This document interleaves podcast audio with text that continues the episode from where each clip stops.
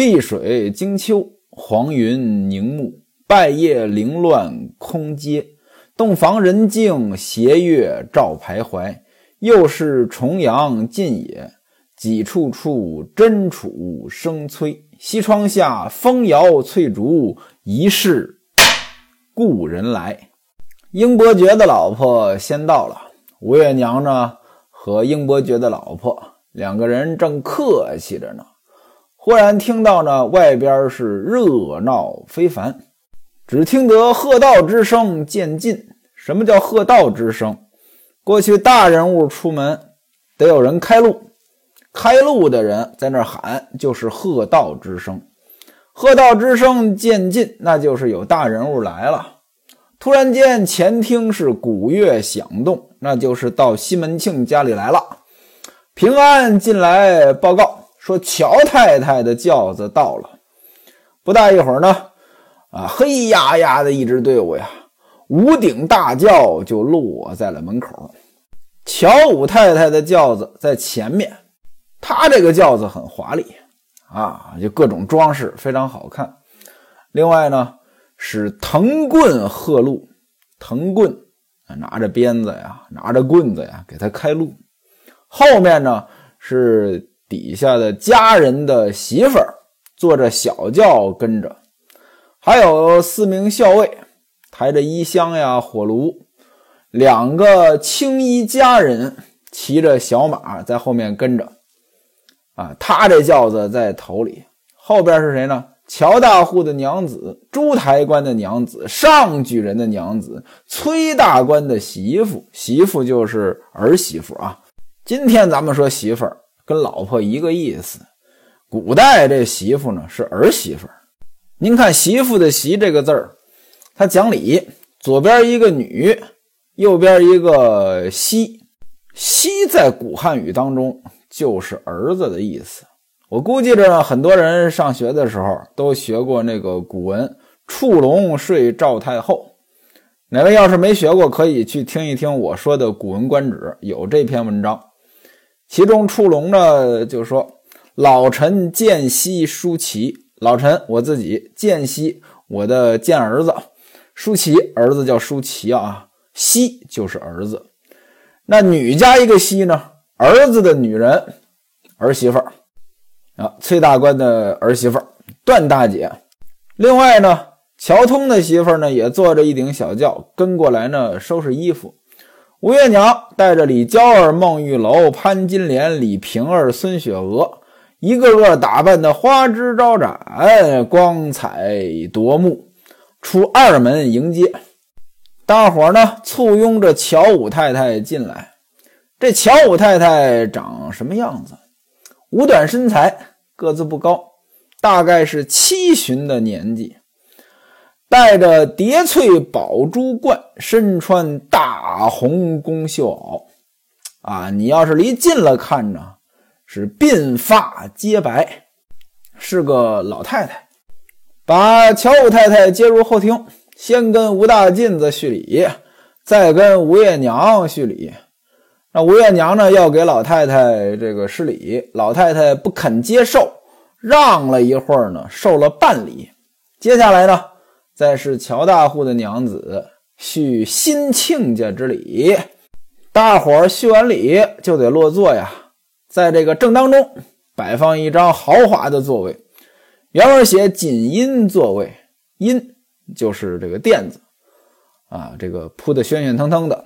乔五太太呢坐在正当中，旁边呢乔大户的娘子，乔大户娘子呢再三推辞，呃，说我不敢和这个五太太坐在一起，那差着辈儿呢，对吧？这乔大户的娘子是乔五太太的侄儿媳妇儿，也就是说，呃，乔五太太的老公。这是乔大户的叔叔啊，他再三推辞，呃，那他不做，谁做呢？让朱台官、上举人他们两家的老婆做，也不做，啊，又推让了半天。后来呢，大伙呢就各自安排好位置，反正呢就坐了。当然了，乔五太太肯定坐中间呀，呃，弄一个大炉子，冬天嘛，烧起火来，这里边呢很暖和。春梅、迎春、玉箫、兰香四个丫头呢，打扮得很漂亮。端茶倒水儿不必细说。过了一会儿，乔五太太对吴月娘说：“说请西门大人出来拜见，叙叙亲情之礼，见见西门庆。”吴月娘说：“卓夫今天到衙门当中去了，还没回家。”乔五太太就问说：“大人是什么官？”吴月娘说：“乃一介乡民，蒙朝廷恩典。”受了一个千户之职，掌管刑名、办案子的。我们这小户人家跟您那边能结亲，实在是那个高攀了。乔五太太说：“娘子说的哪里话啊？像西门大人这样子，那已经是成功人士了。昨天老身我听说我们家侄子啊，跟您这府上啊结了亲了，我很开心呀。”今天呢，我来见见，跟大伙认识认识，以后呢，咱们好走动。吴月娘说呢，哎呀，这真是啊，哎，那个让您老太太屈尊了。乔五太太说，哎呀，娘子，您这叫什么话呀？啊，您是当官的，这当官的不跟老百姓做亲，我们是高攀啊。老身我呢，说来话长啊。当今东宫贵妃娘娘是我的亲侄女，她父母呢都没了，就老身我一个亲人了。我老头子在世的时候呢，也曾经做过指挥官，当然了是接班的，我们家世袭的。可惜啊，不幸的是他五十岁呢就过世了，身边呢也没有儿孙，因此呢，他这个职位呢。就给了其他门里的侄子了。其实我们家呢手里没钱，也谈不上什么大户啊。我这个侄子啊，虽然是差役出身，但是呢日子过得还行，哎，也不算太差吧。没有辱没门风，两个人反正就是闲聊呗。吴大妗子对吴月娘说：“说抱孩子出来呢，让老太太看看，淘淘寿。”讨寿什么意思呀？遇到年纪大的，沾着年纪大的这个喜气儿，自己呢也能借个光，多活一些年，这就叫讨寿。李瓶儿一听呢，赶紧吩咐奶妈把西门官哥抱过来给老太太磕头。乔老太太一看呢，说：“嘿呀，好个端正的哥哥，小孩长得不错。当然了，这头不能白磕，吩咐手下人。”把包打开，把礼物拿出来，啊，都什么礼物呢？有这个紫闪黄锦缎，这是宫中之物，一般黄的呢都是宫中之物。还有一副呢，这个镀金的手镯，给这个孩子戴。吴月娘呢，赶忙下来替孩子感谢。那这个呢，呃，差不多了，就把大伙呢请到房中呢换衣服。你不能老穿这个正式的衣服呀，它不方便呀。待会儿吃饭更不方便。不大一会儿呢，这个卷棚当中就摆了四张桌席，每桌呢四十碟儿，各样的果品，各样的点心。大伙儿喝茶，喝完茶之后呢，吴月娘带着大伙儿到这个后边这个花园当中呢逛一逛。话说这一天，陈静济出门打轿去了，替西门庆呢举办这个仪式，吃了午斋呢，这才回来。和书童戴安啊，在这个前厅把这个酒席呢摆放齐整，让诸位女眷啊，这个到席上喝酒。这宴席那肯定是山中走兽，云中雁，陆地牛羊，海底鲜，咱就不用多说了。不光这个吃得好还有演节目啊，人家毕竟弄了这么多这个梨园子弟是吧？啊，伺候着有节目看。这就相当于是个堂会了。吴月娘和李瓶儿呢一起给大伙儿敬酒，因为这是新亲家来嘛。那吴月娘作为大老婆，李瓶儿作为亲妈，这是主角啊。再加上呢，还有李瓶儿过生日呢，大伙儿还得给李瓶儿祝寿啊，所以呢很热闹。李桂姐、吴银儿、韩玉串、董娇儿这四个卖唱的，在席前呢唱了一套《寿比南山》。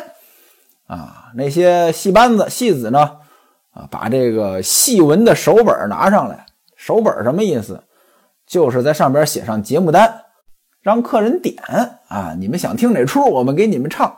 那肯定让乔五太太点呀，人家辈儿最大呀，啊，点了什么呢？王月英原夜留邪记，这个呢是个爱情故事，呃，什么故事呢？呃，洛阳有个秀才，这个人叫郭华，呃，那个二十多岁呢也没娶老婆，那时候二十多岁没娶老婆就算晚的了。这郭华郭秀才呢文采不错，满腹的文章呀。长得也帅，可惜呢，考试不行啊！每次考试准落榜，也不知道呢是他不会考试呢，还是心里边这个不消停。怎么呢？他呢看上一个女的，这女的就叫王月英。这女的十八岁啊，十八岁干什么的呢？卖胭脂的。两个人呢眉来眼去呢，其实呢都有这个意思。但那年头不兴自由恋爱呀，对吧？那怎么搭讪呢？人家是卖胭脂的，他就去买胭脂，啊，借着买胭脂的时机呢，暗送秋波。反正两个人呢就都喜欢对方。这姑娘呢，一看呢，小伙子挺帅，有文化，也爱上这个秀才。但是呢，没人成全，相思成疾。结果呢，有个聪明的小丫鬟。梅香就猜到了这个问题啊，两个人就聊啊，你到底是不是喜欢他呀？啊，等等等等啊。后来呢，到了元宵节啊，这个梅香陪着王月英两个人呢出去逛花灯啊，很开心，在这个大相国寺啊这祷告，碰上这个秀才了。这秀才此时呢睡着了。这秀才在哪儿睡的呢？在观音殿的外边，就倒地而卧。姑娘一看心上人，哈哈，就想把他叫醒了，跟他聊天但是呢，又怕别人听见，害臊，就在这等啊，拿身体呢，呃，靠着这个秀才，这已经很大胆了啊。可是呢，秀才一直没醒，喝多了。哎，怎么办呢？一直等到四更天，不能再等了呀！再等这天就亮了呀。这个姑娘呢，就拿这手绢包了一只绣鞋，放在秀才的怀中啊。那意思呢，这定情信物。那他想着，这秀才醒了，看到自己这个，那还不来找自己，就等，左等也不来，右等也不来。那秀才那边出什么事儿了呢？秀才醒了之后呢，看到这个鞋了。一看自己错失良机呀！啊，本来两个人偶遇邂逅，发展一段感情多好呀！结果呢，因为自己喝多了，哎，耽误事儿，喝酒耽误事儿，也不知道这秀才怎么心眼这么窄啊！吞咽香罗帕而亡，直接把包鞋这个手绢给吞下去，死了。这个还在店里边呢，是吧？这和尚一看，这怎么有个死尸啊？啊，本来想着这人命官司别摊上啊，悄悄把这尸体扔出去算了。结果呢，秦童来找秀才，哎，正好撞上，一看，哟呵，你们把我们家公子给弄死了，我得去告官。这一告官，这双鞋呢就成了证据了。然后王月英呢就含冤了，啊，含冤呢就受审了。这个案子还是开封府包拯包大人审的。当然了，呃，这个结果呢还行，包大人呢最后做主，两个人结为夫妻啊，一段爱情故事。那位说了，听着怎么这么熟啊？哎，对，其实历史上呀很多的这种故事啊都大同小异，对吧？他为什么呢？他要迎合观众啊，那观众爱听什么，爱看什么，那编剧就怎么编，这都属于这个元杂剧。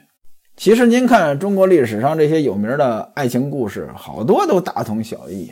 那有名的什么《西厢记》呀，《梁山伯与祝英台》呀，《董永和七仙女》啊，这都是有名的。那还有很多，呃，可能像刚才说的这个《刘协记》这种呢，名气没那么大的，但其实呢，好多呢都是大同小异，甚至呢直接就是模仿啊。不光说这种，呃，戏曲是这个样子，说书。您哪位要听这个评书啊？您看这个短打类的这书呢，可能都跟《三侠五义》差不多。袍带类的，可能都跟这个杨家将呀、明英烈呀差不多。你包括公案类的，可能也都差不多。哎，这艺术嘛，它更多的呢，它是为了卖票赚钱，养活艺人。其次呢，才是它本身的艺术价值。其艺术价值是为了养家糊口的，它并不是说为了艺术而艺术。什么东西为了艺术而艺术，它的生命力呢，可能就会有问题。您就比如说书法这个事儿，那古人那大书法家他是怎么来的呀？啊，古代那会写字，那是一种本事，那是能养家糊口的，对吧？他不是所有人都会写字，那很多人去追求这个。那凡是会写字的，都写毛笔字，都会书法。那在这个群体底下衍生出来了哪些大书法家？那这个呢，它是有它生命力的。那今天就不一样了，今天大书法家那纯粹就是为了艺术而写字。你说写字，他实际生活当中有多少实用价值？呃，没那么多。所以今天的大书法家。您看，跟历史上的大书法家，他就不能比。其实这才是真正的艺术，来源于生活。生活当中需要这种东西，哎，大家伙儿啊都在做这个事情，沉淀出来的那是真正有这个生命力的。你比如说咱们说的这些古典名著，包括《金瓶梅》、什么《三国演义》、呃，什么这个《水浒传》，这些都是干什么的？都是当年的出版商写出来要换钱的。您比如说，咱们都知道《三国演义》的作者罗贯中，可罗贯中可不是只写了《三国演义》，那《水浒传》施耐庵、罗贯中一起写的呀。另外还有其他的，什么《隋唐两朝志传》、《残唐五代史演义》、《三岁平遥传》。另外他还有这个写过杂剧《宋太祖龙虎风云会》。他为什么写这么多作品？为了赚钱呀，把这个卖给说书人，卖给编剧出版赚钱。那会儿像罗贯中这样写书的人有的是啊，只不过罗贯中能力大，留下来的作品好，哎，他留下来了。他并不是说为了艺术，简单的为了艺术就创作了《三国演义》，不是那么回事儿。这和我们卖保险一样啊，你说我就爱保险，我就是为了发扬保险事业，我觉得这个调起的太高了。学徒，我没这么高觉悟。卖保险和其他工作一样啊，我只不过为了养家糊口。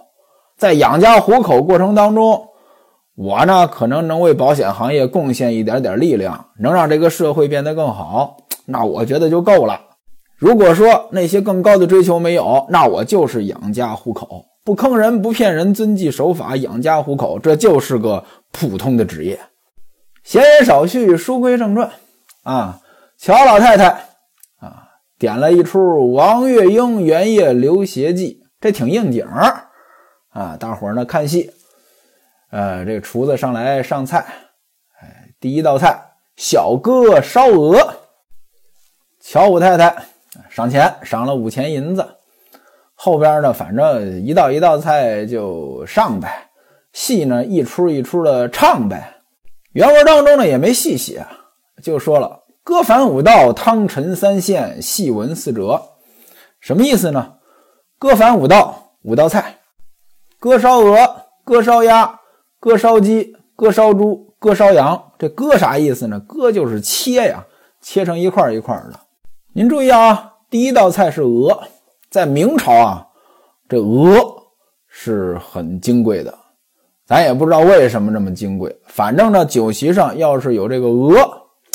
那就挺拿得出手的了。每上一道菜，这个首席贵宾都要赏钱。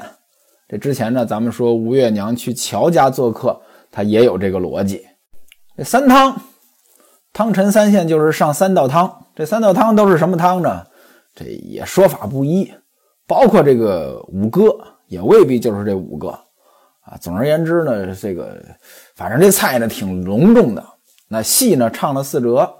这一天下来，那天色已晚，开始掌灯了，各样的花灯呢都点起来。这元宵节嘛，月亮呢也升起来了，好天儿啊！这月亮呢很圆，把这个屋中呢照得很亮。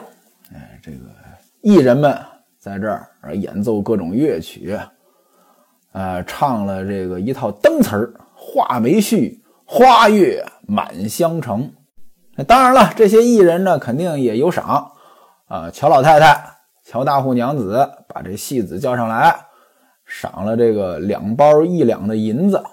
四个卖唱的，每人赏了二钱。吴月娘呢，在后边的这明间之内呢，又摆了很多的这个瓜果梨桃，让大伙呢到后边坐啊。反正呢，坐的挺满，来的人也挺多，吹拉弹唱，呃，吃吃喝喝。天色已晚呢，这个乔老太太呢再三告辞，起身。月娘众人呢是苦苦相留，留不住，送到大门口。在大门口呢，又放烟花，又喝酒，啊，两边街上看热闹的人呀非常多。平安呢带着几个当兵的，就拿着棍呢在这拦着，啊，拦也拦不住，大伙都挤上来看，啊，放了一架烟火，大伙呢散了。乔老太太和诸位客人这就告辞，起身上轿。此时呢，已经很晚了。大概是三更天气，这些人都走了。接着呢，又送英二嫂。英二嫂呢，其实呢，她是也是客人，也是过来帮忙的。客人都走了，啊，这请客呢就算结束了。吴月娘带着各位女眷到后边来，吩咐陈静济、来兴、书童、戴安把这些东西呢该收拾收拾，还有那些戏子们该吃饭吃饭，该给钱给钱。哎，就这样，这一天呢就热闹下来了。另外呢，还另备了一桌啊，传了一桌肴馔，就一桌子菜吧，半罐子酒，请这个副伙计奔四还有陈静济，说他们呢管事辛苦啊，都在这儿喝吧。就在大厅上呢摆一桌，还说你爹呢不知道什么时候才回来。呃，大伙呢就在这儿啊，这个主要是这帮男的。就在这儿喝酒，除了刚才那几个人呢，还有来宝、来兴、书童、戴安、平安，大伙呢喝。来宝呢叫平安，说呢你安排个人呢在大门口，万一西门庆回来，这没人看门不行啊。平安说呢我让话童看着，不碍事儿。于是呢这八个人就在这儿猜拳行令。陈静济就说呢你们别这么吵啊。这玩意儿要把后边给吵了不好，咱们呢悄没声的来啊！我出个主意吧，每人呢要说一句，说出来的呢就不用喝，说不出来的呢罚一大杯。那位说说什么呀？其实就是一人一句打油诗。副伙计先说啊，堪笑元宵草雾。奔四说人生欢乐有数。陈经济说趁此月色灯光。来宝说：“暂且休要辜负。”来兴说：“才曰娇儿不在。”书童说：“又学大娘吩咐。”戴安说：“虽然盛酒残灯。”平安说：“也是春风一度。”打油诗呗。这帮人在这儿喝得很开心啊。吴大进子他们家派轿子来接了，要把吴大进子接回去。吴月娘再三挽留，说：“嫂子，你再住一晚上，明天再走吧。”吴大进子说：“呢，我又在乔家住，又在你这儿住，这就三四天了，家里没人。再说了，你哥哥衙门里也有事儿啊，啊，他又不在家，我得回去了。明天呢，请你们各位到我那边坐坐，晚上呢，咱们一起走百病。走百病什么意思？就是元宵节。”大伙儿呢，女眷一起出去遛弯儿，啊，这个取一个，呃，把这个驱邪啊，就这么个作用。说这个不生病。吴月娘说：“那好，我们呢就晚上去就行了。”吴大进子说：“说姑姑你呢早点去，晚上走呢，咱们可以走回家呀，对吧？”那位说了：“吴大进子怎么管吴月娘叫姑姑？那这对呀，对吧？吴月娘和这个吴大进子老公。”这兄妹嘛，对吧？吴大舅兄妹，那肯定呀。要拎着呢，这个吴月娘是吴大进子的孩子的姑姑嘛，这指着孩子叫，这就是姑姑嘛。说完之后呢，就是要走，装了一盒子元宵，一盒子馒头，让来安送吴大进子回家。李桂姐他们四个人呢，磕了头也告辞了，也回家去。吴月娘说：“你们着什么急呀？也要走，等你爹回来再说呗。他让我把你们留下，估计呢他还有事儿找你们，我是不敢放你们走。”李桂姐说：“爹去喝酒了，得多晚回来呀？我们怎么等啊？呃，您要不先放我和吴银姐回去吧？他们两个今天才来，我们俩呢已经在这儿待了两天了。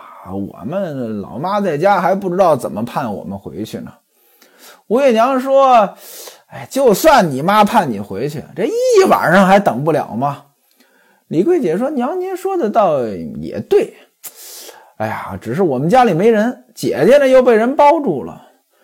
啊，这么着吧。”我呢，把乐器拿过来，给各位娘呢再唱一段，然后呢，娘就放我回去吧。正说着话呢，陈静济走进来了。陈静济干嘛来了呢？交钱，交什么钱呢？你办这么大的事儿，你肯定得提前准备红包啊。那你不能说啊，这个人来了啊，觉得这个该发就发一个，那个该发就发一个，这个你现包，这不像话呀。那提前准备肯定就得多准备。那花不了的，剩下就得交回来呀。他就是把剩下的红包交回来。他说呢，乔家还有其他各家啊，贴轿赏一钱，啊，就使了十个红包，啊，中三两，还剩下十包呢，在这儿。吴月娘呢，把剩下的十包给收了。李桂姐就问说：“我拜托你帮我看看，我们那个轿子来没来？来没来人接我们？”陈静济说：“门外呢是来了两个轿子，不过不是你和吴银姐的轿子，你们的轿子之前被人打发回去了。”李桂姐说：“姑父，你说的是真的？骗我呢吧？真的轿子回去了？”陈经济说：“你要不信，你自己出去瞧，我不骗你。”话言未了呢，秦童进来了，抱着毡包说：“爹回来了，西门庆回来了。”吴月娘说：“你看。”幸亏我没放你们走，这回你爹回来了。预知西门庆对他们几个人有什么安排，咱们下回书再说。